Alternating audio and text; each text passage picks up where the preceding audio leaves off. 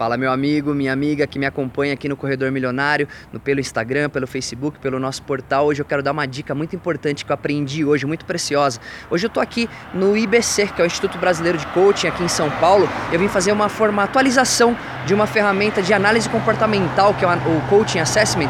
E hoje eu tive muito mais clareza sobre quais são os meus pontos fortes e quais são os meus pontos de melhoria. E eu quero convidar você a fazer uma reflexão.